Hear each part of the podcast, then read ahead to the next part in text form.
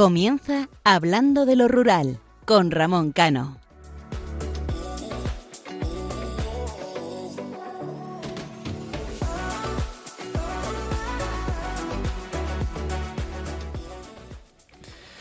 Buenas noches, queridos oyentes. Una madrugada más tengo el placer de saludaros en esta magnífica emisora, en Radio María.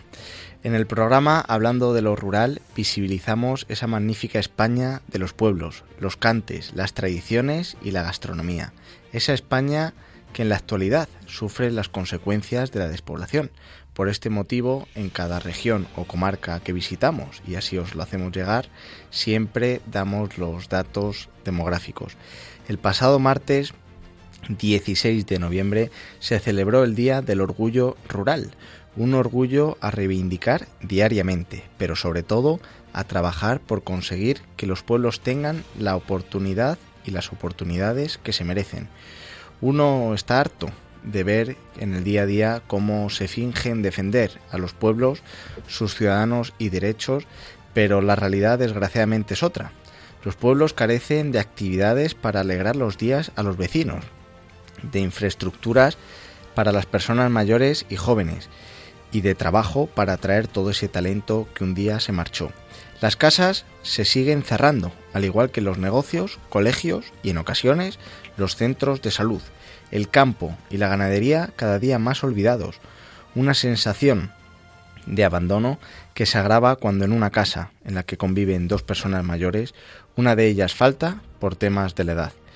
Esa pérdida se hace más angustiosa en el día a día, ya sea porque el compañero de viaje conversación o vivencia se fue, o porque hay que arreglar papeles y lo llevaba la otra persona, o en actividades tan cotidianas y simples como hacer la compra, hacer la comida o desplazarse al médico.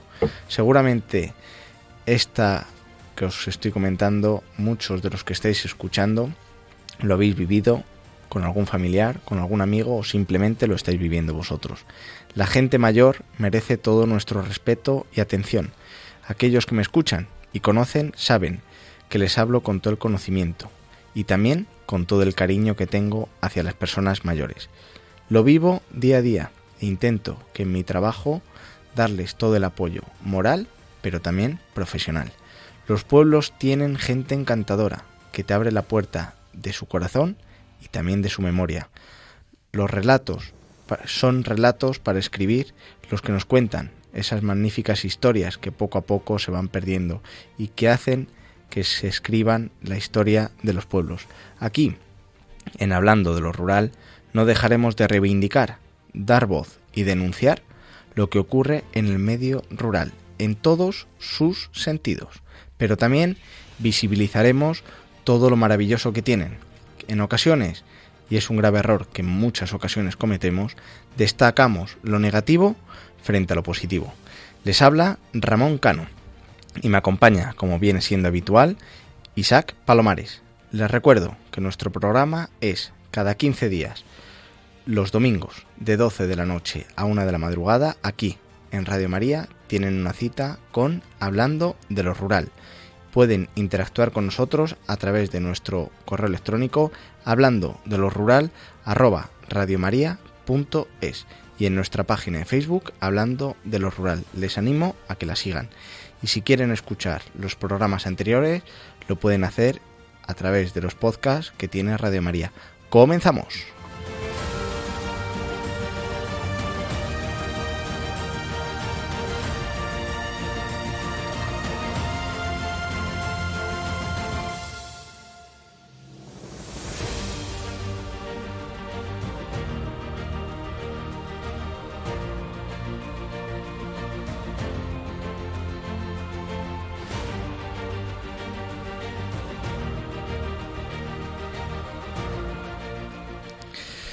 Isaac, muy buenas noches. Un domingo más aquí en Hablando de lo Rural. Muy buenas noches. Unas horas mágicas, unas horas de tranquilidad en las que todos nuestros oyentes de Radio María pueden ver lo que son nuestros pueblos, pueden conocer, pueden disfrutar y más de uno, a pesar de la hora que es, igual va y se hace una fabada. Es que hoy seguimos en, en Asturias y estamos empezando, ya es el cuarto programa que, que, realizamos aquí en Radio María y ya empezamos poquito a poco a recorrer esa geografía, aunque todavía estamos por el norte, pero nos queda mucho programa. Hoy estamos en tierras asturianas, pero también iremos poco a poco recorriendo toda España. Eh, haciendo un resumen, en el programa anterior eh, nos desplazábamos hasta el Principado de Asturias, dando a conocer su historia y la importancia que tuvo la reconquista y la cristiandad en la época actual que vivimos. Mostramos, Isaac, toda la geografía asturiana con sus 78 concejos, que lo fuimos nombrando uno a uno, y también tiene importancia que los nombráramos, porque hoy cuando recorramos esos pueblos que tienen, seguramente los oyentes que escucharon el programa anterior ya les sonará de algo, y pero también dimos los preocupantes datos demográficos que sufre la, la comunidad. También hablábamos de las medidas que el gobierno del Principado de Asturias está poniendo en funcionamiento para frenar la despoblación y tratamos un tema que está ahora mucho en la palestra eh, de los medios de comunicación, como era el debate del lobo, sus, sus consecuencias para el sector primario y sus beneficios en el control poblacional. Recuerdo que todos aquellos que no habéis escuchado los programas anteriores lo pueden hacer en los podcasts que, tienen en la página de Radio María, en el programa Hablando de lo Rural. Hoy, en la sección La Voz de los Pueblos, conoceremos los municipios, como decíamos, asturianos sus monumentos, la gastronomía, las ferias y fiestas y sus curiosidades. En el tema del día entrevistaremos a la ganadera asturiana Lucia Velasco Rodríguez para hablar del beneficio de la ganadería extensiva, la implicación de la mujer en el sector ganadero y la importancia de este conjunto en el mantenimiento de los paisajes y ecosistemas de Asturias. Para quien no la conozca, Lucía Velasco Rodríguez es una de esas ganaderas que lleva seña de identidad y es muy conocida a nivel nacional en el sector. Ya diremos en la entrevista el motivo.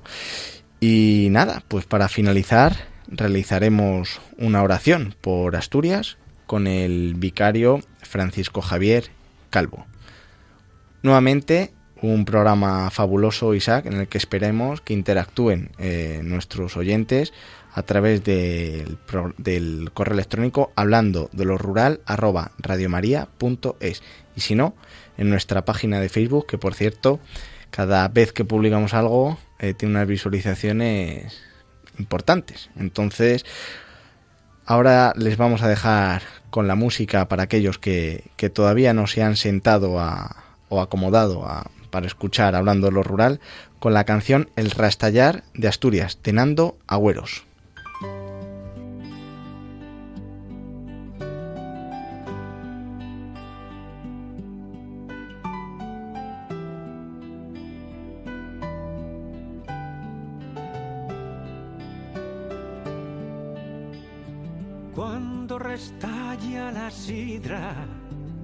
Suena la lluvia en las tejas y el canto lleno de vida de un pasiarín que se aleja. Suena el caudal de la fuente y el viento por las callejas. Suena el río impaciente y del minero la queja la Asturias dinamitera, las Asturias del mar en vena, con su verbena y su pena, con su bandera y su herida, cuando restalla la sidra, restalla Asturias entera.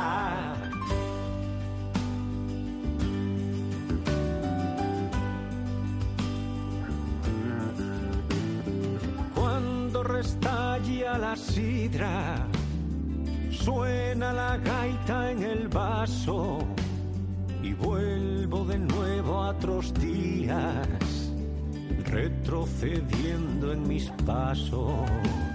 Escucho la voz de mi padre cantando bajo el orvallo y vuelvo a ver a mi madre en el llagar con el Las Asturias de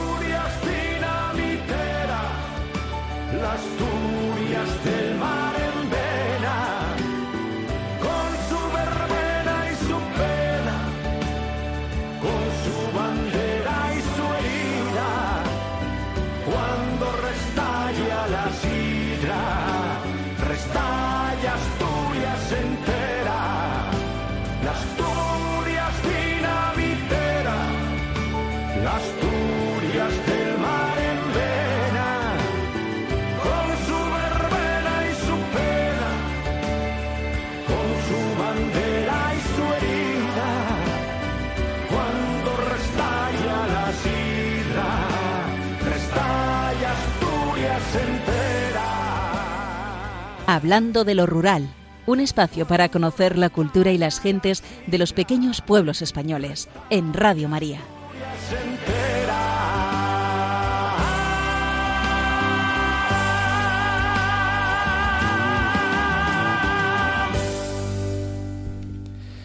Isaac, tenemos un país maravilloso del que estar muy orgulloso, pero también unos artistas y cantantes en cada comunidad eh, espectaculares. No sé qué te ha parecido la canción. Yo a Nando lo conozco, lo, lo sigo, es un crack, es un crack, la verdad que invito a nuestros oyentes a que le busquen en, en- tanto en YouTube, en Spotify, pero Nando Agüeros es un crack y lo estábamos comentando fuera de fuera de micrófono. Viento del Norte, de verdad, eh, que cuando termine el programa esta madrugada, antes de irse a dormir, que la gente se lo ponga, que se van a ir con su bidón. La verdad que hemos, desde que comenzábamos hablando de lo rural en Galicia, con la música de Soel López, luego la de Víctor Manuel aquí en, en Asturias y ahora la de Nando Agüeros, eh, es una maravilla Que escucharles. España es el país más bonito del mundo, no me voy a cansar nunca de decirlo. Lo que pasa es que le tenemos que dar esa visibilidad positiva. Pero para eso estamos nosotros en, hablando de lo rural en Radio María. Pues aquí estamos.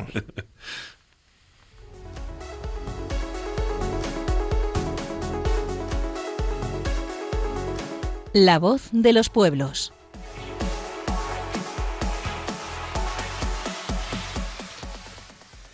Asturias es un paraíso natural, yo diría que sobrenatural, porque es complicado encontrar tanta belleza por kilómetro cuadrado. Hoy vamos a hablar eh, de una selección de pueblos con encanto eh, que tiene Asturias.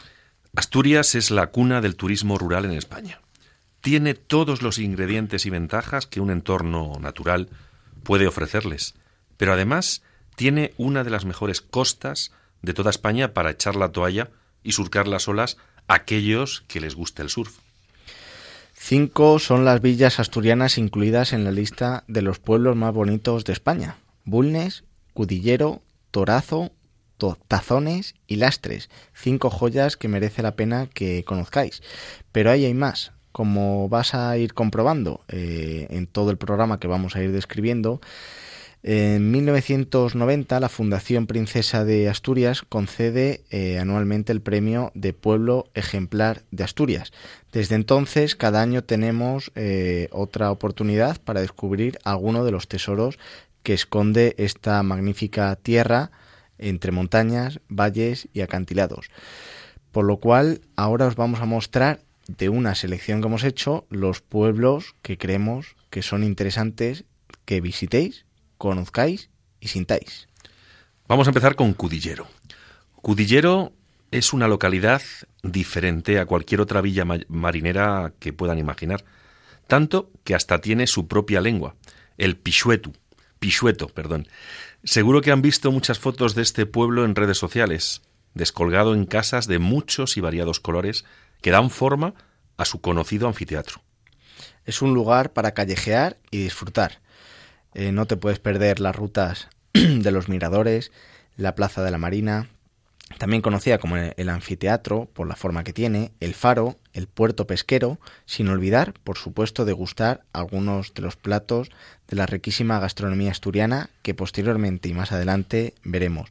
Impresiona su entrada por el Pito, con la sucesión de casas indianas que hay además del Palacio Selgas, un espléndido conjunto del siglo XIX conocido como el Versalles asturiano.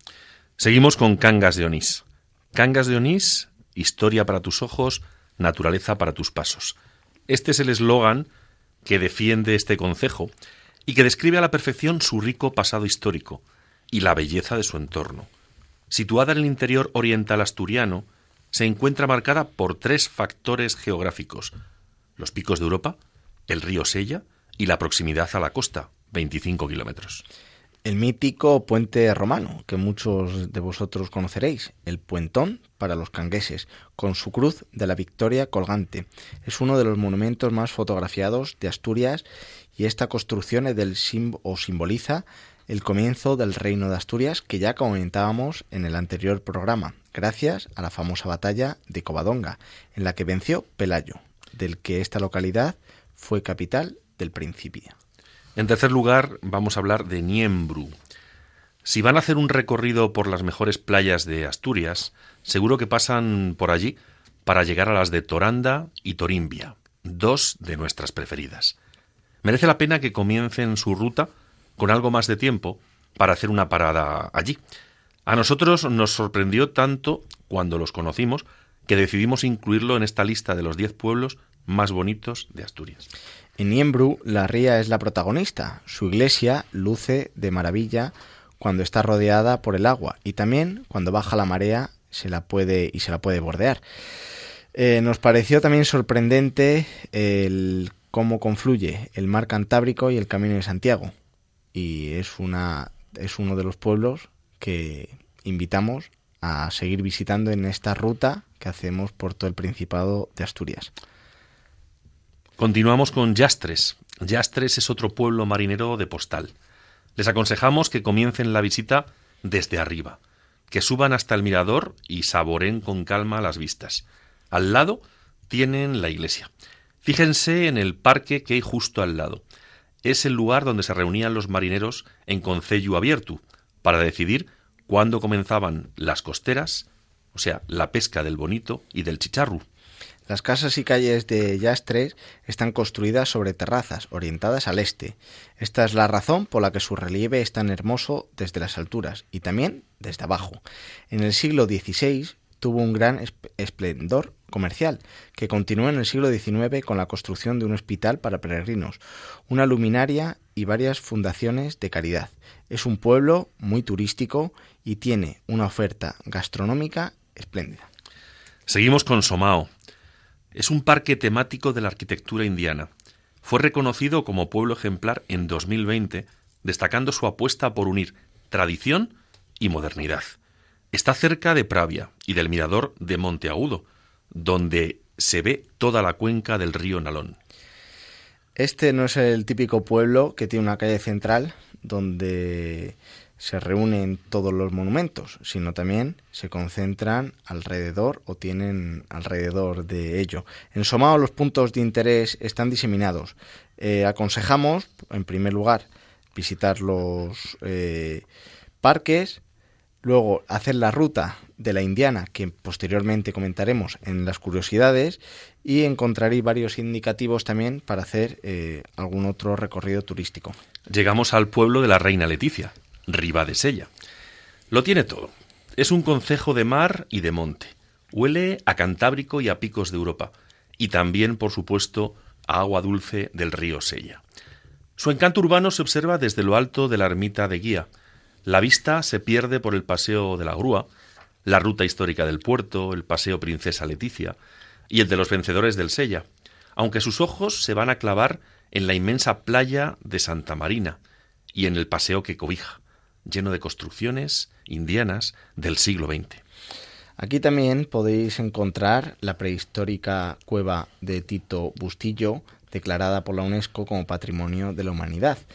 Y mm, como de costumbre, si nos acaba el tiempo para esta sección, podéis visitar los municipios de Tazones, de Luarca, de Salas y de Busnes, que yo creo que son municipios que podréis visitar, disfrutar y sentir aquí en el, en el Principado de Asturias.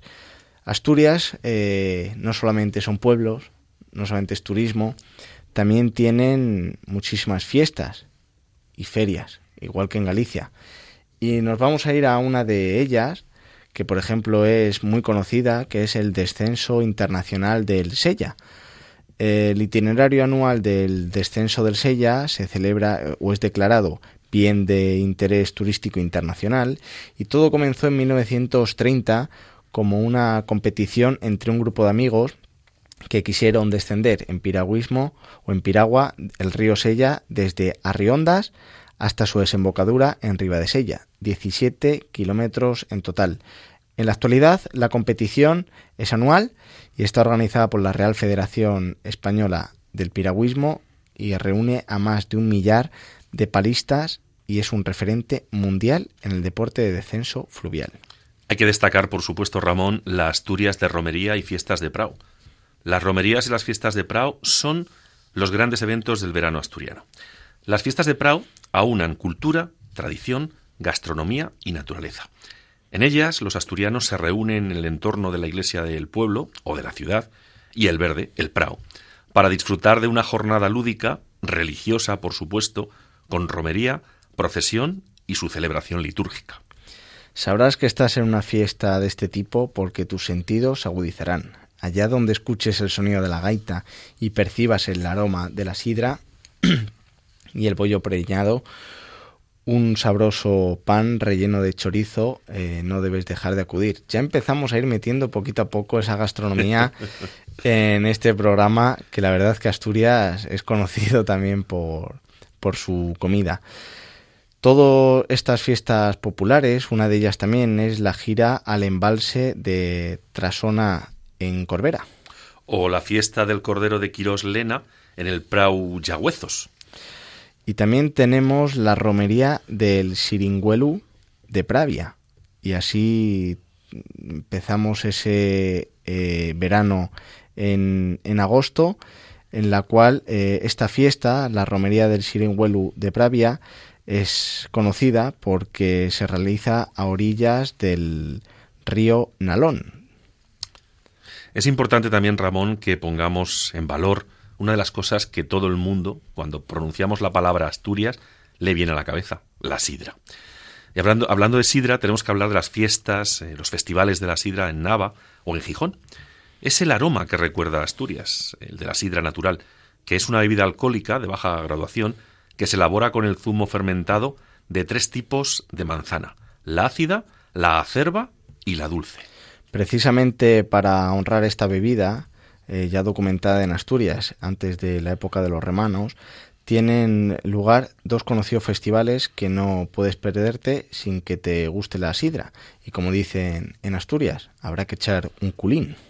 En el segundo fin de semana de julio se celebra el Festival de la Sidra Nacional en Nava, donde además de poder degustar esos culines de los cuales habla eh, Ramón, que son es el término que se ha acuñado en, Asturias para medir la cantidad justa de sidra que se puede beber de un trago, de las mejores sidras de Asturias. Aparte de esto, se pueden presenciar los premios a la mejor sidra del año y al mejor escanciador. El Festival de la Sidra Natural de Gijón se celebra un poco más avanzado el verano, a finales de agosto, lo cual viene siendo un verano movidito. Eh, si hay algo que llama la atención de esta fiesta es el escanciado simultáneo que reúne cada año a una gran multitud en la playa de Poniente Gijonense, provista de botellas y vasos de sidra y esperando el pistoletazo de salida para escalciarlas. Todo un espectáculo. ¿Y qué no decir de las fiestas de septiembre en Asturias? Temperaturas suaves y quizá algún que otro día de lluvia, no impiden que dos de las fiestas asturianas más importantes se celebren en septiembre. Una de ellas es la fiesta marinera de la Virgen de la Guía en Llanes. También tenemos, por ejemplo, la fiesta de San Mateo en Oviedo y Día de, de América. Y por supuesto, y aquí en Radio María, la Semana Santa en Asturias, que la comentaremos. La Semana Santa en Asturias pone su foco en la ciudad de Avilés, durante estas fechas miles de cofrades se echan a la calle para recorrer el entramado medieval de la ciudad en solemnes procesiones. El lunes de Pascua tiene lugar la tradicional fiesta del bollo, en la que miles de personas disfrutan de esta celebración declarada bien de interés turístico nacional. Pero no solo Avilés, Ramón. Las calles del casco antiguo de Oviedo y de Gijón también se convierten en esas fechas tan importantes para, para los católicos en escenarios religiosos únicos y sobrecogedores. Las procesiones de la Semana Santa en Asturias, en cualquier ciudad o pueblo que visiten, les van a sorprender, sobre todo por su pasión, por su fervor y por su recogimiento. Pura tradición.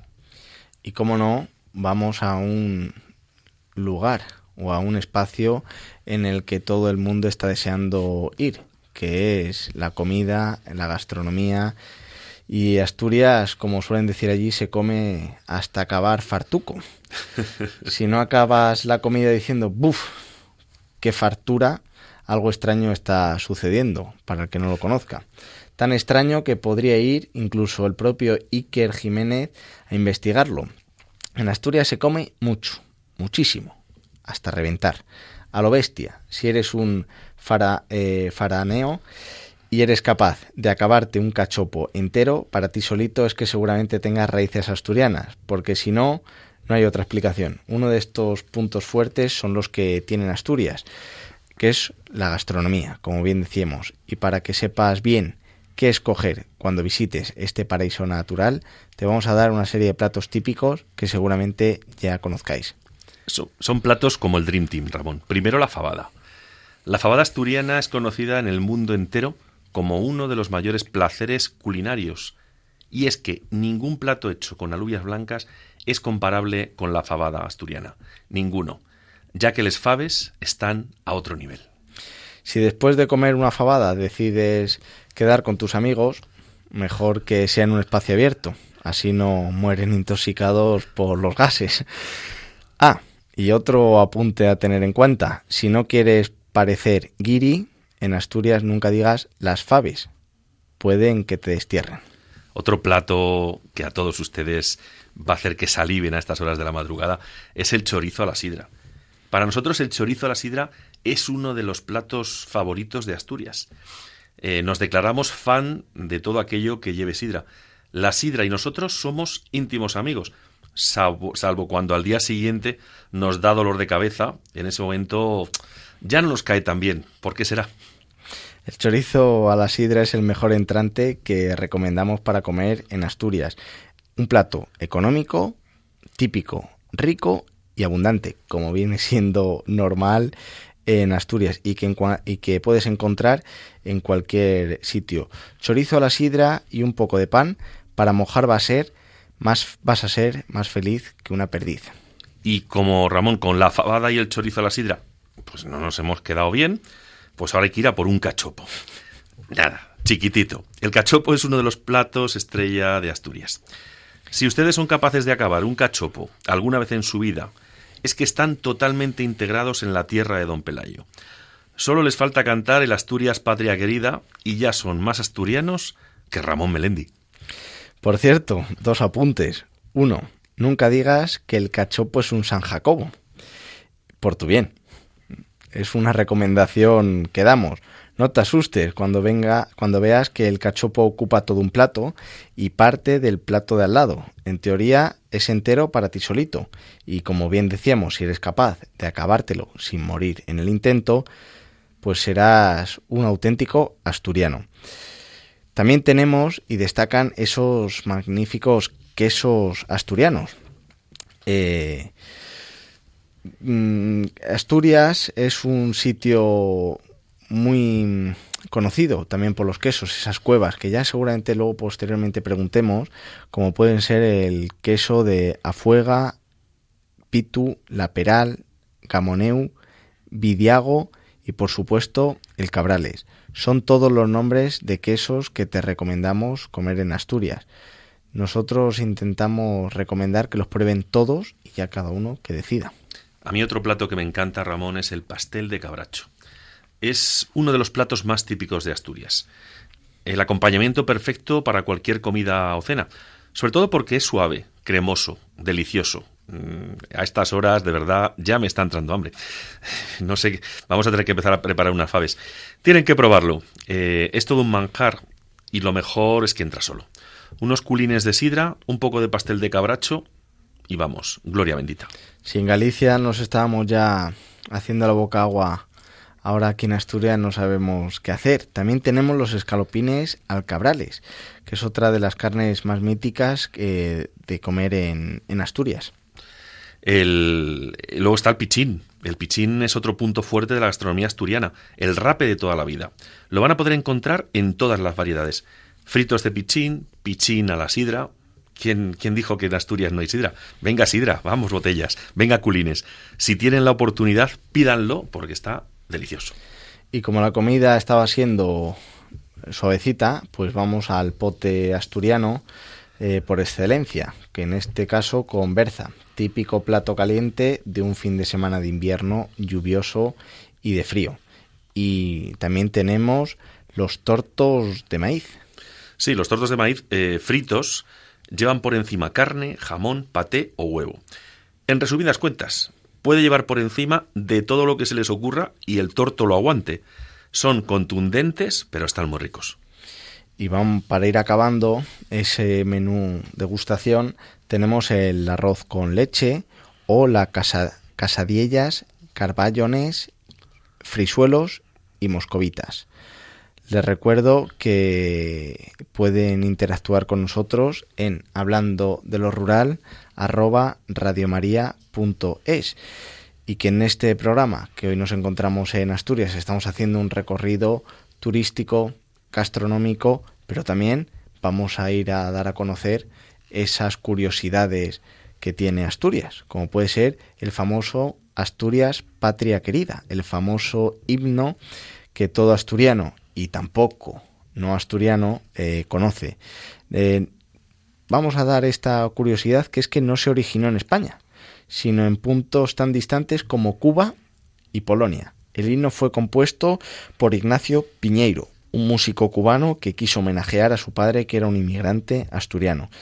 Pero es que además la canción es tan internacional que su melodía se atribuye a tierras polacas. Cuando el Papa Juan Pablo II, natural de Polonia, visitó Asturias en los años 80, comenzó, comentó que esa canción ya la conocía y había escuchado en su país. Y es que en el país eslavo, a comienzos del siglo XX, había una canción muy popular que probablemente viajara a Asturias de la mano de mineros polacos que trabajaban en las minas de las cuencas del Caudal y de Mieres.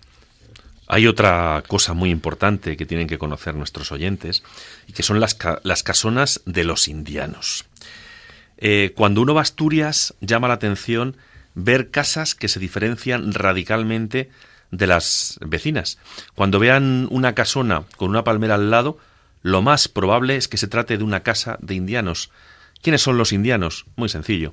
Aquellos que vinieron de hacer las Américas, los inmigrantes asturianos que volvían con fortuna de Cuba, Venezuela, Argentina, Brasil, México, Uruguay, que sentían la necesidad de que todo el mundo se enterara de que les iba bien, de que habían mejorado su riqueza con creces, y para ello construían casas con elementos que las diferenciara del resto, como un estilo colonial y ecléctico, azulejos, torres, ventanas decoradas y lo más característico, una veleta con forma de barco, que era el símbolo de la inmigración.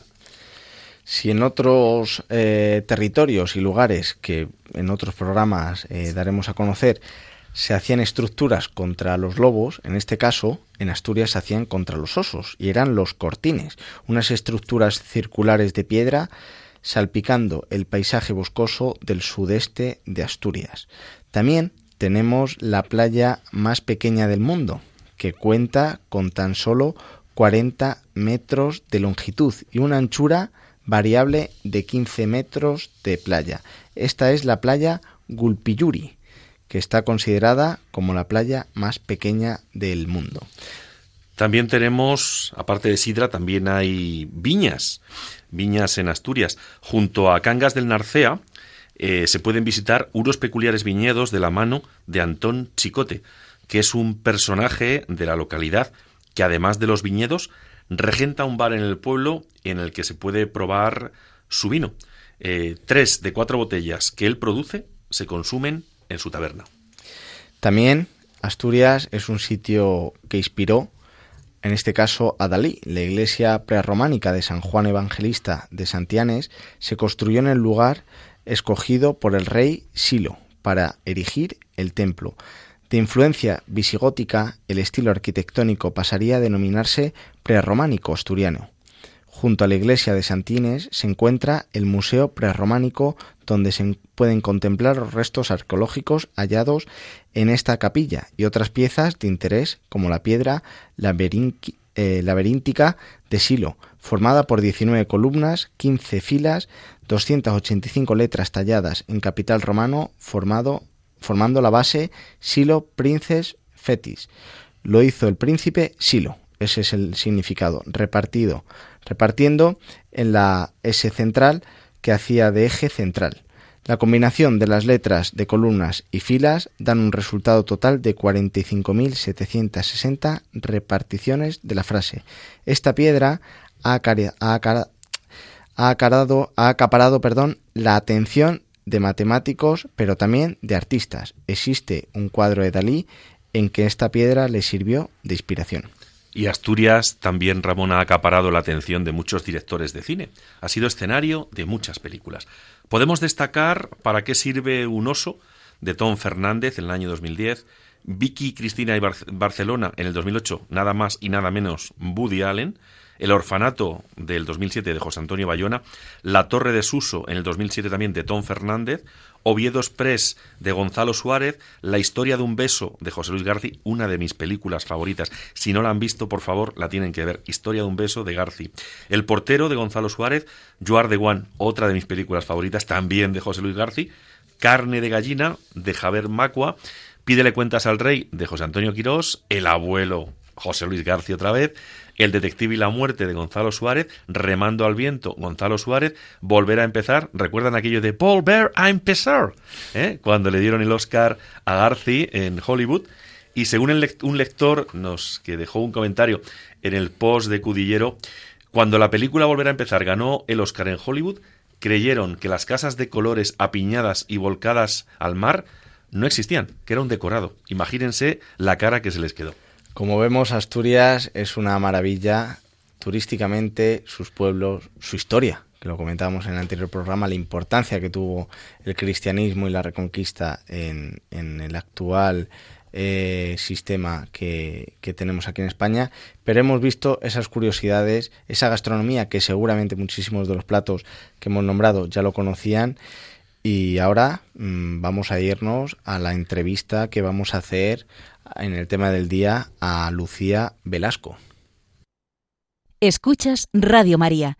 Esto es Hablando de lo Rural, un programa de Ramón Cano.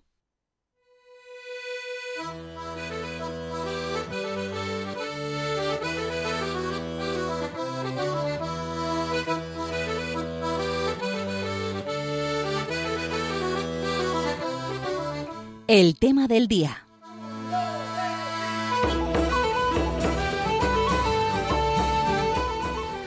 Como decíamos al comienzo del programa, hoy tenemos la entrevista a Lucía Velasco, que es afincada en Las Regueras y una auténtica activista por los derechos de la mujer rural. Ha sido galardonada con el Premio de Excelencia a la Innovación para Mujeres Rurales que otorga el Ministerio de Agricultura, Pesca y Alimentación en la categoría Excelencia a la Innovación en la Actividad Agraria. Muy buenas noches, Lucía. Hola, buenas noches. ¿Qué tal por ese paraíso que tenéis. Bueno, pues aquí vamos aguantando mecha y bueno, daros las gracias por haberme invitado, lo primero. Y bueno, aquí vamos aguantando el día a día. Bueno, pues mira, en el programa anterior hablábamos de una problemática que estáis sufriendo mucho, como es el tema del lobo, allí mm. en Asturias. Eh, cuéntanos un poco en qué consiste tu trabajo en tu día a día. A ver, yo ahora aquí abajo las regueras, yo soy trashumante, bueno, soy vaqueira y en, primavera, en primeros de mayo, subo el ganado para arriba para los para las brañas de Cerreo, en Somiedo, y luego, bueno, andan por ahí por el puerto y en invierno nada, las tengo aquí afincadas en las regueras y bueno, nada, aquí es, bueno, es más llevadero porque bueno, están más con mucho más controlados animales. Y nada, bueno, pues el cuidarlas el día a día ahora es mucho más duro porque bajan para ser madres, hay que cuidar los partos, hay que cebarlas, entonces, bueno, ya sabes, por el frío hay que cuidarlas mucho más. No es lo mismo que cuando están allí en verano, como digo yo, están de vacaciones, ¿no? Que tienen el pasto que quieren y más, hace buen tiempo, no, o sea, mucha mejor calidad de vida, vaya. Y la ganadería extensiva y tú como mujer rural y madre, ¿qué tal esa conciliación laboral? Y A ver, la conciliación mm, la llevo bien porque es verdad que en verano pues marchamos, marcho con los críos para allí, para el pueblo, para Perlunes, he hecho allí todo el verano, entonces bueno, vienen conmigo a ver el ganado y bueno, se crían un poco pues en la vida rural, rural y bueno, lo que era antiguamente pues las raíces y van viendo pues bueno, de día a día y, bueno, y cogiendo amor también pues por la ganadería, por los animales, un poco por todo en general. A ver, yo la conciliación la llevo bien, no porque la moldo mucho mi trabajo, ¿sabes? Si ahora se me pone un crío malo, pues mm, son vacas que al estar en extensivo eh, sí hay que subir todos los días a atenderlas y cuidarlas, pero no tengo que estar a las 7 de la mañana, por ejemplo, como el que tiene las de leche, que oye, depende de unos horarios y esos animales tienes que ir por el reloj, ¿sabes? Entonces yo concilio muy bien la vida familiar. Y antes de pasarte a presentar a mi colaborador Isaac Palomares, ¿crees que la ganadería extensiva está en peligro de extinción? A tope Vamos, no es que lo crea, es que está, por desgracia. Ojalá fuera una creencia mía, pero ahora mismo está muy, en, bueno, en el límite ya, o sea, está en el límite. Lucía, buenas noches, soy Isaac Palomares. Hola, buenas noches. La verdad que sois, sois héroes, sois heroínas. La labor que estáis haciendo desde el mundo rural, los ganaderos, las ganaderas, es algo tremendo. Yo que tuve la suerte de, de criarme y casi dar mis primeros pasos en una finca donde mi abuelo era ganadero y tenía cabras y ovejas, sé muy bien lo que es la vida que lleváis, sé muy bien la lucha y el sacrificio, porque ahora cuando te preguntaba Ramón del tema de la conciliación, hay otro tema que también es importante. ¿Tú cuándo haces fiesta? Cuando mi madre dice, hija, me quedo con los niños, pues ese día hago fiesta y, me quedan con las vacas, porque los animales jamás los jamás, bueno, y menos ahora en la situación que estamos ahora mismo, no quedan de la mano eh, o sea, que no se les deja de la mano, decir, pues un día marcho y ese día estoy tranquila por el mundo, no. O sea, si yo marcho, los animales quedan alguien con ellos, en responsabilidad de alguien, nunca quedan solos. Los animales es que no, los animales no tienen fiestas, los animales hay que, hay, hay que cuidarlos, hay que ordeñarlos, hay que estar detrás de ellos, Ramón. Y, no sé si Lucía, si sabes la cantidad de explotaciones ganaderas que cerraron el año pasado en España. y las que van a cerrar este año, por desgracia, que no lo digo, lo digo riéndome, pero no es para reírse, porque viendo cómo toda la situación, aquí pensamos en proteger el lobo, pensamos en proteger el oso y, al ganadero pensamos en quitarlo, porque yo creo que eh, ahorraban tiempo y dinero ya si nos lo dijesen directamente, ¿no? Porque a día de hoy los que estamos en peligro de extinción somos nosotros, pero a pasos agigantados. O sea, lo que no se puede es que yo eh, hablar, eh, digan, vamos a protegerlo. Me parece muy bien protegerlo y el ganador que lo protege. Que ahora pongan en este, que pongan en el, en el presupuesto de Estado 20 millones de euros para mantener el lobo pero vamos a ver, ¿en qué mundo estamos? ¿Nos pusimos todos locos? 20 millones y el lobo lo estamos manteniendo los ganaderos. Más mantenido que estar, no, ya no puede estar. Sea, vamos a hacer las cosas razonables, que hay un montón de ganaderías que están cerrando porque no pueden más, porque están ahogados. O sea, gente que hizo toda la vida esa, que, que, le dejaron un futuro, sus padres, sus abuelos, y tienen que cerrar esas explotaciones. Y no hay para darles una triste ayuda para que arranquen y sigan andando. ¿Sabes? Que les hicieron primero endeudarse con grandes instalaciones, grandes, o sea, para innovar, para uno, para otro, y ahora los dejan arruinarse y van a perder todo lo de toda una vida, o sea, de toda una vida y de muchas generaciones. Entonces yo creo que lo que hay que pensar es un poco más en la gente, en el ser humano, porque aquí estamos pasando al último lugar. Yo el otro día, antes de bajar las vacas del monte, fueron cinco días antes, seis, eh, subí a las praderas, a las praderas, ya no te digo al monte, a las praderas que estaban en las praderas, en las brañas, a las siete y media de la tarde, había nueve lobos allí aullando, como auténticos campeones, llamando a más lobos para atacarme el ganado. ¿Yo qué tengo que hacer ahí? que me coman viva. Si subo con mi hija de dos años a la espalda, ¿quién protege la vida de mi hija? Porque ya no, ya, vamos a dejar la mía, la de mi hija. O sea, una vida inocente, ¿qué pasa? Es que uno tiene miedo de subir al monte porque dieronse en proteger, en proteger, en que no hay, en que no hay. Y yo veo los portales esquinas, tires ponde tires, que si aullan, que si no sé qué, si no hubiese, no se sentían y no se veían. Entonces, yo, nueve que vi allí, vamos al hecho, me mancan ¿Qué pasa? Que, que la mi vida no importa, ya vamos a quitar las vacas. Vamos al, hecho del, ser humano, que aquí es que estamos sin proteger. Y es que esos animales, ahora los ganados bajaron del, del monte. Ganado extensivo, ahora están guardados, están, empiezan a recogerse y están en, abajo en, territorio Valles Bajos. Que tienen que comer. Si no tenemos un control de la especie, porque es que hay que controlarla, ¿dónde quieren meter tantos lobos?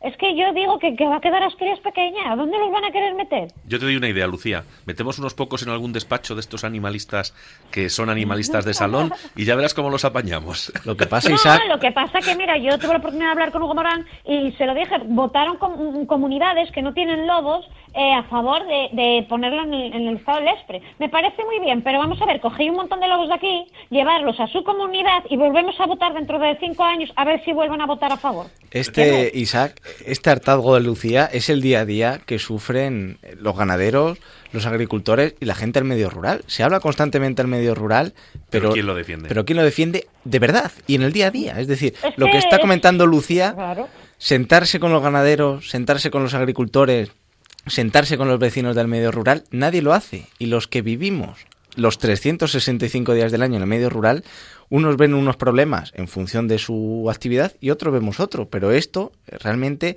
es la voz eh, de, de, mucha gente y en este caso de, de, Asturias. Y Lucía, Asturias tan bonito que es, ¿qué pasaría? Porque eso la gente cuando ve el lobo, yo lo hablamos en el anterior programa cuando debatíamos sobre el lobo y cuando van a visitar el centro eh, que tienen en, en, Zamora, muchas veces eh, se habla de que Asturias qué bonito, esos picos de Europa, etcétera, etcétera, pero si la ganadería extensiva, como puede ser la tuya y la de otros muchos ganaderos, no existiera, no existiera seguramente Asturias no es tal y como la conocemos. Hombre, es que el problema es que no les entra para la cabeza. Los paisajes de los que presumimos los construyeron nuestros antepasados, a base de estar con animales, pastando, a base de romperse los lomos, limpiando, eh, a base de dejar un territorio en condiciones, un paraíso natural que sí que fue, ahora hay un paraíso matorral porque, porque por todos los lados hay matorrales, está, está como está. Eh. Yo voy a buscar una vaca al monte, como se me meta por un sitio, echas las mil pestes porque sales lleno de escallos. Eh, o sea, te, te las ves y te las deseas para coger el animal. En fin, que en los montes hay que cuidarlos. Yo es que estoy farto de decirlo. Luego vienen los incendios, luego pasan las catástrofes y luego qué desgraciados somos todos. No, es que los, lo estamos esperando. Porque un incendio puede originarse con cualquier cosa. O sea, este año vinieron muchos turistas, muchos muy limpios y muy educados, pero otros no tanto. Dejaban botellas de cristal. Imaginaros, en pleno agosto, botellas de cristal en el monte, eso es gasolina pura y dura. ¿eh? Luego se quema el monte y si cuadra todavía la culpa nuestra. ¿eh? Cuando yo les dije, un monte que hay a lo mejor ciento y pico cabezas de animales que solo tiene un acceso de entrada. ¿Ve? Otro lo pillé yo haciendo un camping gas en pleno agosto. Digo, chico, no puedes traer un bocadillo como hizo todo el mundo. ¿eh? Pues se, escapa, se le escapa el fuego y yo voy a perder mis animales, como yo le dije. Digo, yo voy a ser, y, y quema el pueblo y quémalo. ¿Por qué? Porque hay muchísima mierda. Los montes hay que cuidarlos y hay que limpiarlos. Eso sí es un paraíso natural cuando estén como tienen que estar. ¿Entiendes? Y si no, copiemos ejemplo de Suiza, que tienen los montes que son dignos de admirar. Y Asturias mm, no se diferencian tanto a Suiza a, nivel de paisajes. Pero hay que cuidarlos, ¿entiendes? Y mirar por ellos y velar por los ganaderos y los agricultores, que al final es lo que se llevan a la boca, los que, los que les damos de comer y no lo están mirando. Pero yo sigo diciendo que esto es una campaña de quitarnos delante, porque es que es lo que yo veo día, día sí y día también. Y ya hago muchos vídeos reivindicando a la gente de las ciudades que cuando salgamos a las calles salgan con nosotros, porque además tienen derecho a comer productos de calidad al a un precio digno, no al precio que lo están comiendo también, porque a nosotros nos quitan dinero, pero es que ellos les están cobrando en forma. Lucía, cuando el confinamiento decían, los ganaderos, los agricultores son héroes, aplaudámosles. Lo que hay que hacer es defenderlos ahora, porque como decía antes, el año pasado en España, queridos oyentes, cerraron 6.000 explotaciones ganaderas, que es una barbaridad. 6.000 familias, 6.000 ilusiones, 6.000 ruinas. Es que es lo que digo yo, eh, además un ganadero que nos gusta, que lo sentimos, que, es quitarnos parte de nuestra vida. O sea, decir que tengo yo, si me dices tengo que vender mis vacas ahora, pues no sé cómo, cómo lo afrontaría, ¿entiendes? Lo iba a pasar muy mal, porque yo mi vida y lo que me gusta y de repente que tengas que cambiar tu forma de vida de lo que te dejaron tus antepasados y que tengas que cerrar todos, muchos de ellos embargados, ¿eh? ¿por culpa de qué? De una mala gestión, de que, de que no se nos está apoyando, de que nadie nos arropa, de que no tenemos una ayuda de nada. ¿eh? ¿Qué más da que nos den la PAC si por un lado nos la dan y por otra nos está crujiendo el pienso, el gasóleo, la luz, o sea, el abono? Ya no nos queda más, no nos queda más.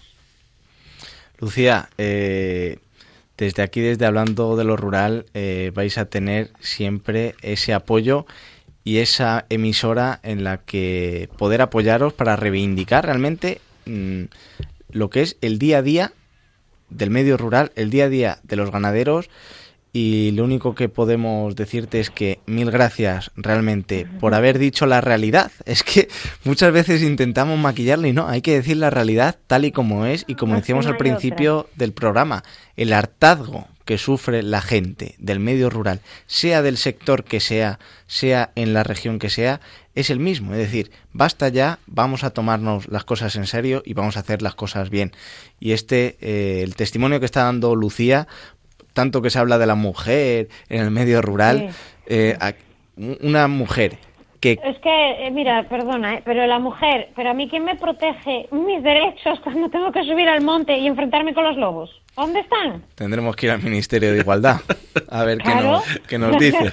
vamos a ver, ¿sabes? O sea, yo no quiero ser que nos estén ahí, no, que lo que queremos es vivir y trabajar y que nos dejen trabajar, porque vaya cantidad de leyes absurdas que están de moda ahora, porque yo creo que sacan una y la siguiente es peor. Yo no sé si el que hace las leyes ve mucho David el Nomo, porque debe verlo muchísimo, porque madre de Dios, no sacan nada coherente. O sea, eh, es todo proteger y proteger, pero ¿qué es? Que mis vacas no sufren cuando las degüella un, un animal, sufren muchísimo. Y hay algunas que abortan y tardan incluso dos o tres años en volver a empreñarte. Sí, eso lo comentábamos en el programa anterior, las consecuencias que tiene el lobo, ya no solamente en que mate a una y que se pague mal, sino también en todas las consecuencias del resto de las cabezas de ganado. Lucía, te tengo que dejar por el tiempo. Muchísimas gracias, de verdad, por haber dado esa visibilidad real Mm. y, ese cansancio que vivís y sobre todo muchísimo apoyo que lo vas a tener aquí en Hablando de lo Rural ante ese acoso que últimamente estás sufriendo por parte de los animalistas de subvención ah, y salón. Así que todo a ver, nuestro yo quiero recalcar una cosa, yo que nadie me confunda, yo no estoy pidiendo la, de la extinción del lobo, cuidado, ¿eh? pero sí que un control. Es que es como si yo digo que voy paso miedo en 2.500 hectáreas, meto 80.000 vacas, pues me iba a cargar el parque. Es que todo tiene que ir en un, en un, método, en un medio de control, no podemos ir avasallando todos a de todo, ¿entendéis? lo que viene siendo el equilibrio. Claro, equilibrio, sí. No yo ir, ¿entendéis? Pero eso es lo que yo quiero que la gente entienda. No, nadie está pidiendo la erradicación de la especie. Cuidado, que ningún ganadero la pide, pero sin control. Tranquila, Lucía, que en el programa anterior ya lo comentábamos, que al fin y al cabo el lobo también hace un, un papel muy importante en ese control poblacional, pero todo con un, como está diciendo, con un control, efectivamente. Así que, Lucía, muchísimas gracias, mucho ánimo y buenas noches. buenas noches. Un abrazo. Un abrazo.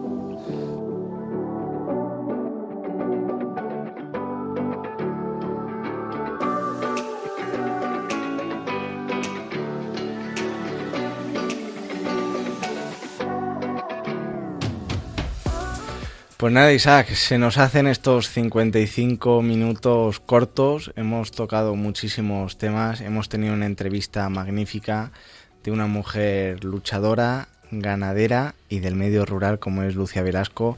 Y yo no puedo decirte, como siempre, que muchísimas gracias por tu compañía.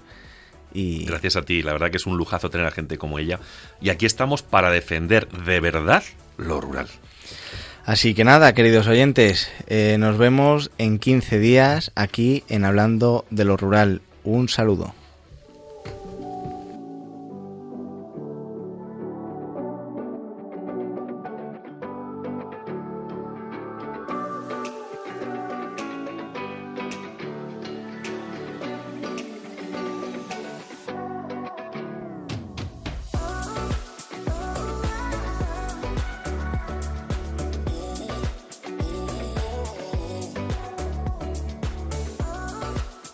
Escuchado en Radio María Hablando de lo Rural con Ramón Cano.